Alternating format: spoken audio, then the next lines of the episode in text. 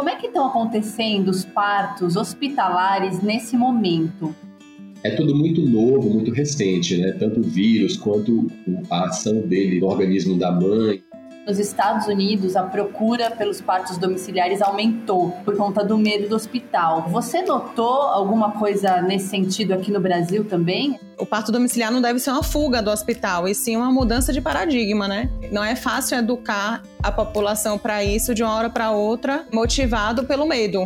Uma preocupação muito grande é a mãe e o filho serem contaminados no ambiente hospitalar, né?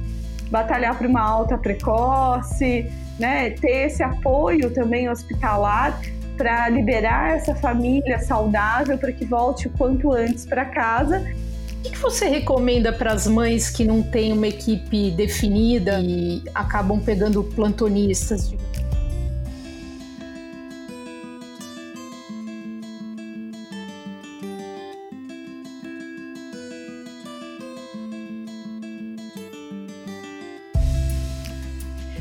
Olá, Mater, bem-vinda a mais um episódio de Mãe Demia, álcool em gel para os seus ouvidos. O tema de hoje é parto em época de pandemia. Sabemos que é um momento tenso, né, para as gestantes, porque além da ansiedade com os exames que precisam ser feitos fora de casa, existe todo o medo de contrair a Covid no, no hospital. Então, hoje a gente, para entender melhor tudo isso, nós trouxemos três convidados. Dr. Gustavo Ventura, que é ginecologista e obstetra, ele é referência em parto humanizado. A Júlia Falcão, que é parteira e enfermeira obstetra.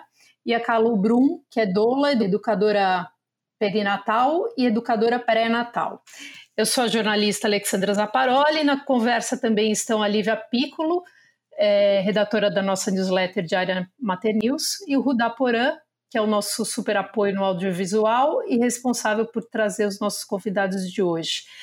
Antes de começar as perguntas, eu vou pedir para o doutor Gustavo falar brevemente sobre os tipos de parto, doutor, porque tem o parto natural, o normal, a cesárea, a cesárea humanizada. Talvez algumas das nossas ouvintes não saibam exatamente a diferença entre eles, especialmente o natural e o normal. Bacana. Bom, então, assim, o parto ele pode ser um parto via vaginal ou ele vai ser um parto cirúrgico, que seria a cesariana. E dentro de um parto vaginal, a gente pode dividir ele em três tipos, embora todos os bebês vão, né, vão, sair, pela, vão sair pela vagina, a forma como esse parto é assistido é que modifica essa nomenclatura. O parto natural é um parto em que não houve intervenções. Então, essa mulher entrou em trabalho de parto naturalmente, não houve rompimento da bolsa, não houve uso de ocitocina externa, não houve é, nenhuma intervenção médica para essa assistência. O parto normal, principalmente aqui no Brasil, é um parto que vem cheio de intervenções. Então, geralmente a mulher já chega é, em trabalho de parto, essa mulher é submetida a inúmeros toques vaginais, posição ginecológica tradicional no expulsivo, uso de ocitocina, rompimento da bolsa, analgesia.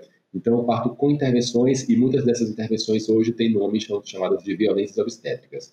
O parto humanizado ele é um parto que se refere ao tipo de assistência que essa mulher vai ter. Então, é um parto em que a mulher ela é protagonista desse momento, ela é quem determina as intervenções que são ou não autorizadas, e o objetivo da equipe é entender que está ali para servi-la, respeitando um processo fisiológico do parto e estando alinhado às evidências científicas. Então, é entender que quanto menos intervenções, mais sucesso para é, esse parto, para esse binômio e saúde do, da mãe e do bebê.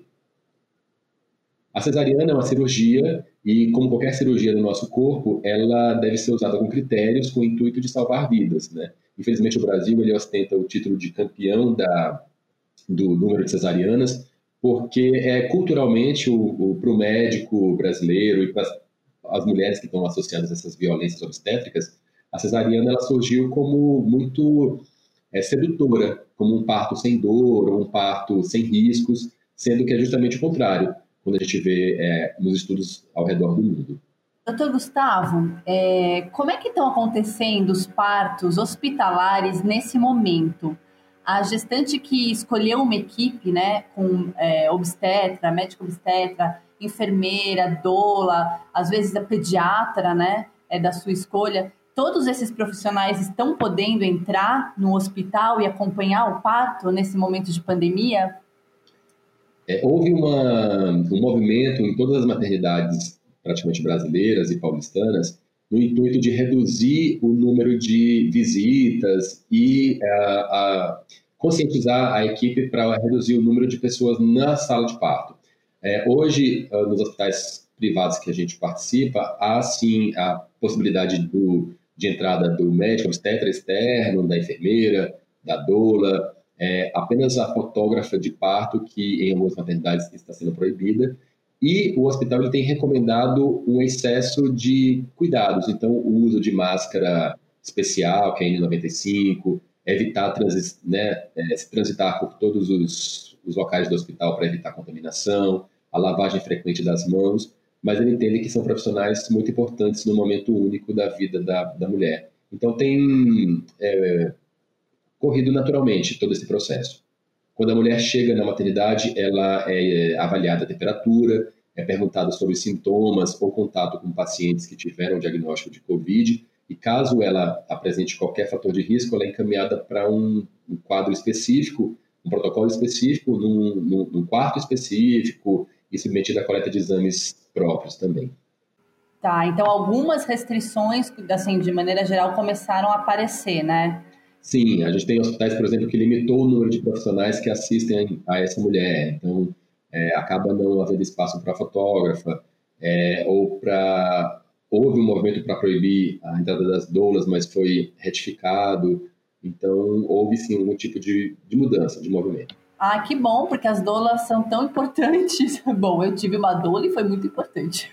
Ô, doutor, uma, uma preocupação muito grande é a mãe e o filho serem contaminados no ambiente hospitalar, né? Então, as estatísticas, elas são precárias, mas pela experiência de países que estão mais avançados com a doença e pela sua própria experiência, é um número preocupante o de mães que estão é, dando à luz com Covid ou não, ou é insignificante dentro do, do é número absoluto novo, geral? Muito recente, né? Tanto o vírus quanto a ação dele na, no organismo da mãe ou na, na passagem. O que a gente tem de números ainda são muito poucos, mas não uh, pareceu haver é, é, transmissão vertical, né? Então, no, via, via útero, via placenta ou via parto, então a transmissão é realmente no mundo exterior.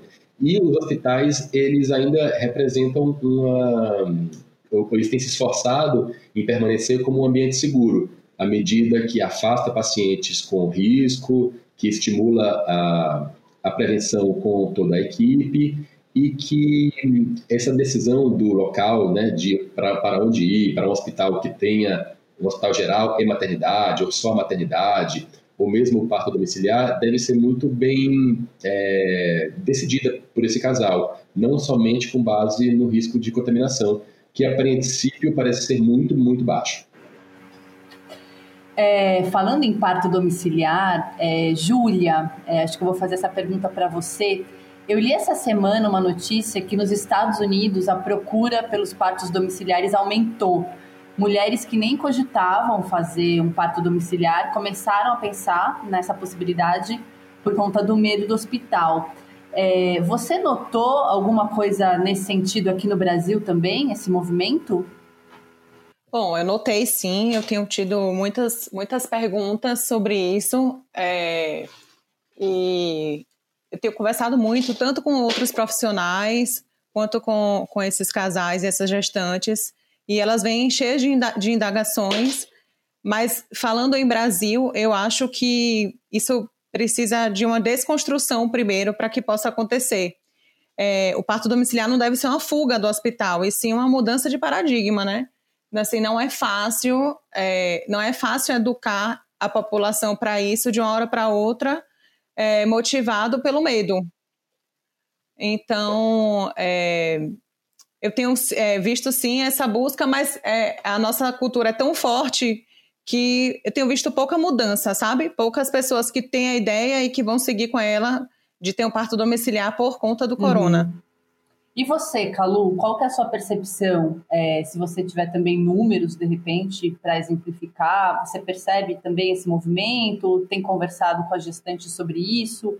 O parto domiciliar como uma opção? Tem muitas gestantes que estão é, questionando sobre isso e eu tenho a, a, posição idêntica, a opinião idêntica da Júlia, assim. Quando a gente pensa num parto domiciliar, a gente pensa é, num parto que ele tem que fazer sentido para aquela família, para aquele casal, de ser o local mais seguro. Uh, essa sensação de insegurança que o hospital traz, não é uma boa ideia mudar o local do parto por conta disso. Uma vez que, quando a gente pensa num parto domiciliar, a gente sempre também vai pensar na transferência, que é alta. A transferência do, do parto domiciliar ela não é baixa, é em torno de uns 40%. E aí, se essa mulher, a hora que ela tiver que ir para um hospital, se ela estiver se sentindo insegura, isso é péssimo. Então, o parto é, hospitalar, para a família que escolheu, o que a gente, profissional, que presta assistência, tem que fazer é garantir a segurança, um bom atendimento, se paramentar adequadamente, tomar essas condições que o doutor Gustavo falou e fortalecer essa família de que o hospital, se é a escolha dela, continua sendo um ambiente seguro e tentar é, fazer alguns tipos de conduta como batalhar por uma alta precoce, né, ter esse apoio também hospitalar para liberar essa família saudável para que volte o quanto antes para casa e os profissionais que fazem parte da equipe continuar prestando assistência em ambiente domiciliar, tomando todas as devidas precauções para que essa família não corra o risco de contaminação. Legal. Doutor Gustavo, o que você recomenda para as mães que não têm uma equipe definida e, e, acabam pegando plantonistas, digamos assim, ou por uma urgência, alguma coisa assim? Essa é uma grande crítica ao, às equipes de parto humanizado, porque é, como exige uma dedicação muito grande desses profissionais, existe também todo um custo associado. Então, os casais não têm essa oportunidade de levar a sua equipe e acaba tendo com um plantão. Então, nesse cenário, é importante que esse casal tenha estudado sobre quais as intervenções são, serão aceitas no seu parto, que eles tenham um plano de parto, que para quem não conhece é um documento em que você entrega para esse médico que vai assistir no plantão e que lá consta quais seriam essas autorizações, se é possível é, concordar com o rompimento artificial da bolsa, por exemplo, analgesia conforme o pedido da mulher, posição é, na expulsão do bebê, é, contato pele a pele precoce. E com base nesse, nesse plano de parto, ele, ela vai ter uma experiência mais positiva. Outro aspecto bacana é você ter uma doula. É, a doula ela está associada à redução de partos, é, 60% de menos partos com analgesia e, consequentemente, menos partos com instrumentais ou a própria cesariana.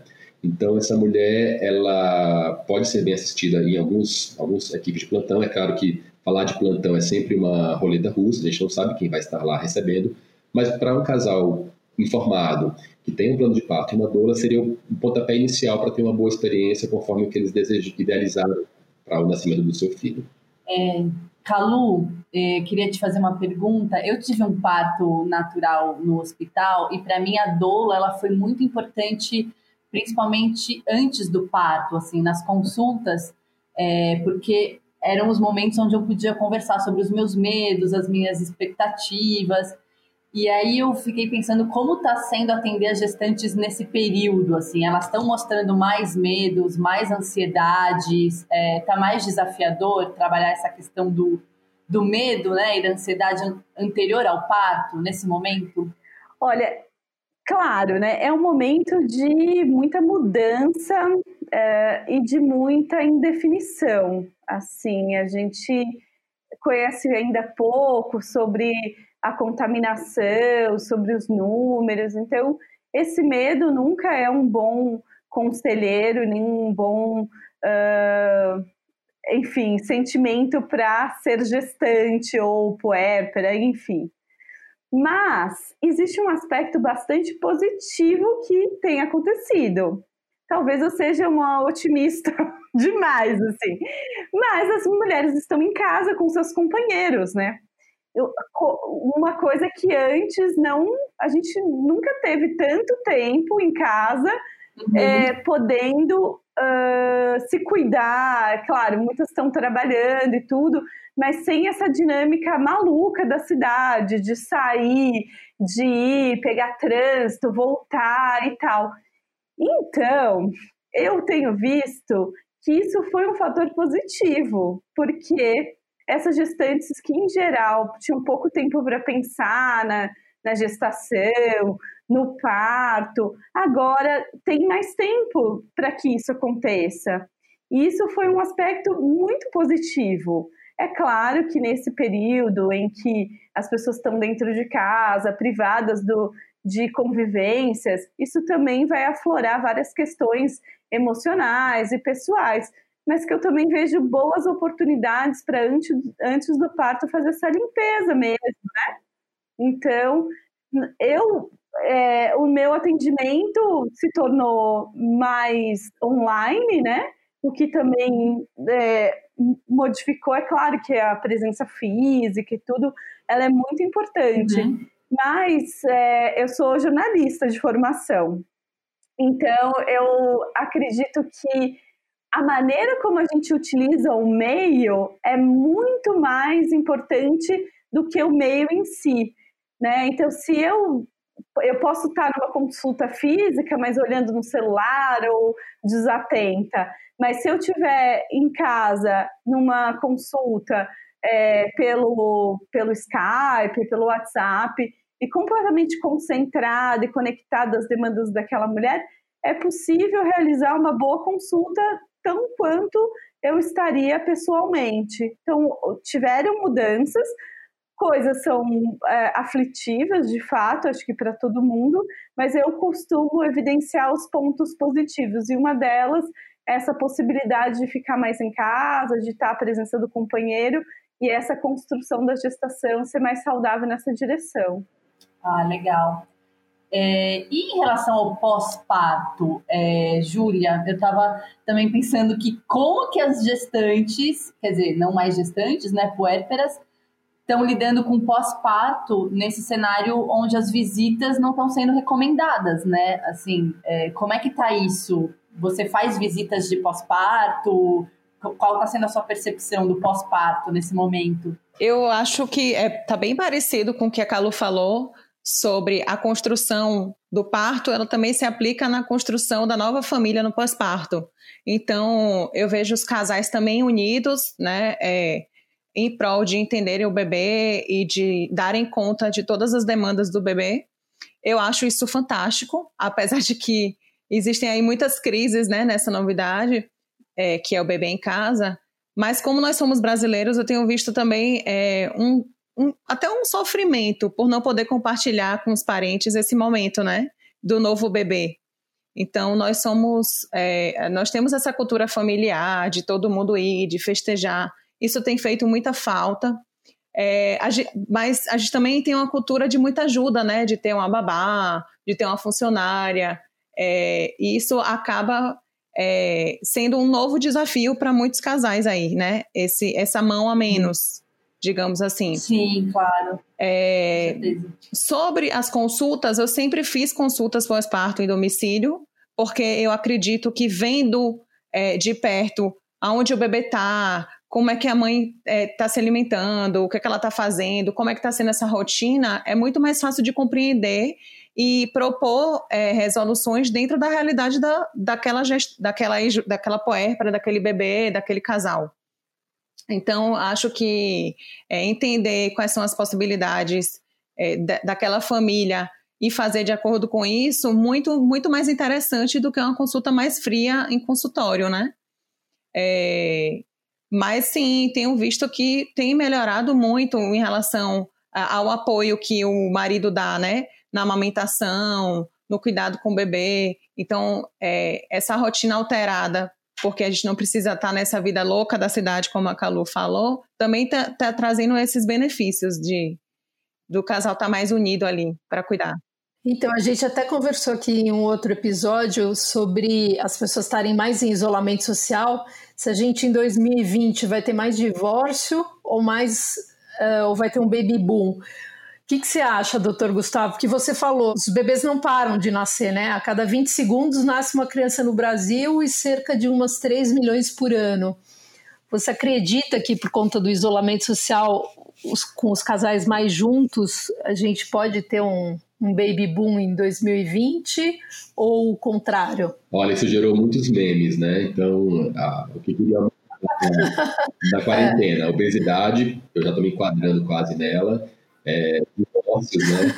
E o que a gente percebe é que é, hoje o casal moderno é um casal que ele tem uma vida ativa, então a mulher tem uma profissão, ela sai de casa, ela tem amigos, ela tem, chega em casa durante o dia, ou ao final do dia, e ela tem um bate-papo gostoso com o parceiro, e que esses casais estão reaprendendo esse convívio, né? Então eles acordam, eles são obrigados a preparar o seu café, a lavar a louça, a dividir as tarefas da casa, e que a libido no meio desse, desse meio de medo do Covid, de mortes que a mídia noticia e do próprio desgaste do, do cotidiano com os casais, infelizmente, não, o que eu tenho percebido é que as mulheres não andam com esse, essa fertilidade toda. Para nossa tristeza, a minha né? percepção então, é a mesma. É, até elas riem desses memes que falam da, do, dos, dos, baby booms da, que, que, virão pela frente, elas falam, quem é que tem cabeça e libido para né, pensar nisso nessa hora? Pelo contrário, você quer lavar logo a louça, deixar a casa arrumada, enfrentar mais um dia. É, então, é acreditar que, aliás, essa também é uma dúvida muito frequente. As mulheres que é, estavam liberando para gestar, se deveriam manter as tentativas, se deveriam suspender. O que eu tenho respondido é que tudo é muito novo, tudo é muito recente. Então, uma informação que é dada hoje pode não ser é, a mesma que eu vou dar daqui a três dias, porque novos estudos estão surgindo. É, a princípio, que a gente sabe hoje é que o Covid não parece estar associado à transmissão, ou uma formação, ou abortamento, então que não haveria esse impedimento. Né? Ah, eu, eu queria complementar uma coisinha, assim, é, a Júlia e o Gustavo disseram que acham que não, que não vai ter um baby boom e tal. Eu acredito o contrário, assim, porque... Eu também é, se a gente for olhar a história da humanidade, é, todos os momentos é, pós-pandemias é, foram ocasionados um grande, uma grande explosão, uma grande transformação, é, enfim, de, de novos bebês chegando, novos conceitos surgindo. Então, é, o bebê é só o, o, novo que nasce de muitas outras ideias e formas de viver. E também tem uma questão, é, enfim, de ovulação, né? A gente conhece pouco sobre a ovulação. A a, o que a gente sabe é que a ovulação é, ela funciona muito mais em paradoxismo. Então, por exemplo, num, num estupro, 80% dos estupros se convertem em gestações. Por quê? Porque existe um paradoxismo interno, isso é estudado na, na, em várias linhas de psicossomática, em que se você tiver um super orgasmo, um medo muito grande, você ovula fora de ciclo. Se a gente está vivendo num período de muito medo, de muito paradoxismo, isso pode gerar ovulações fora de ciclo, ou seja, o, a humanidade se recompondo para essa, esse ciclo de morte que tem acontecido para facilitar o ciclo da vida. Nossa, sensacional esse ponto de vista. É, o meu ponto de é, vista. eu queria mulher, também dar uma outra opinião. É, o meu de como mulher é que tá difícil, tô com a libido no, no, no pé, assim. É, e especialmente quando depois de assistir um jornal tal, ter até parado um pouco, daí você começa a ver aquele monte de cova. É, é complexo, assim, com as amigas que eu converso também é um pouco o que o doutor Gustavo falou, e, e li uns, umas, umas reportagens em relação à China, que viveu o processo um pouco antes é, do que a gente, que aumentou lá o número de divórcios, especialmente em duas cidades que eu não vou me lembrar o nome, mas por conta dessa, dessa convivência que acaba sendo. A gente não estava preparado para essa convivência tão, tão forte com o companheiro, né? Então, isso acho que é, dependendo de como a gente estava antes, é para o bem e para o mal, né? Acho que a Júlia queria complementar.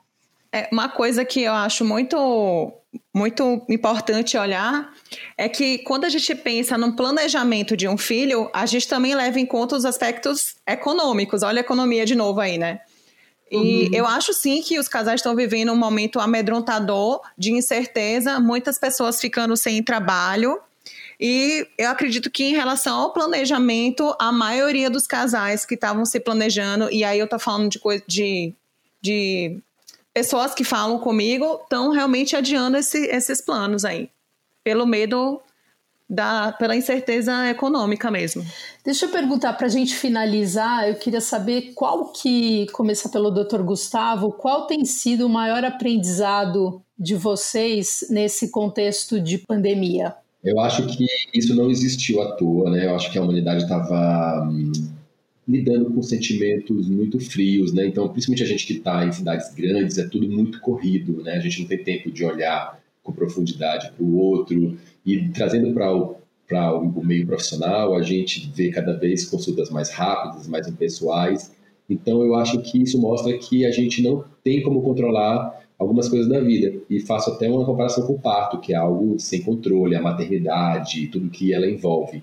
Então, eu acho que o grande ensinamento é a gente repensar os valores é, que a gente precisa colocar como à frente do que deve guiar os nossos nossa vida, né? Então, valorizar a família, valorizar bons momentos, reduzir a quantidade de ganho financeiro, porque isso mostra que muitos desses que estão morrendo eram pessoas bem-sucedidas e que, independente da classe social, né, a, morte chega para todos. Então, eu acho que é no sentido de valorizar o que realmente importa na vida fica esse aprendizado. E para você, Calu, é, qual está sendo o maior aprendizado desse momento de pandemia? É, eu acho que do ponto de vista pessoal, é, essa reconfiguração da qualidade da presença, né? De, de estar mais presente, se fazer presente em meios que não fisicamente, né? Com familiares, com uh, os idosos, né? Olhar essa questão de como, de quão frágil são os nossos idosos e o quão é importante essa presença de não deixar para amanhã, porque esse amanhã pode não chegar. Do ponto de vista profissional, é um grande desafio acompanhar patos sem tanta é, interferência, assim, tanto envolvimento uh, afetivo com toques, né?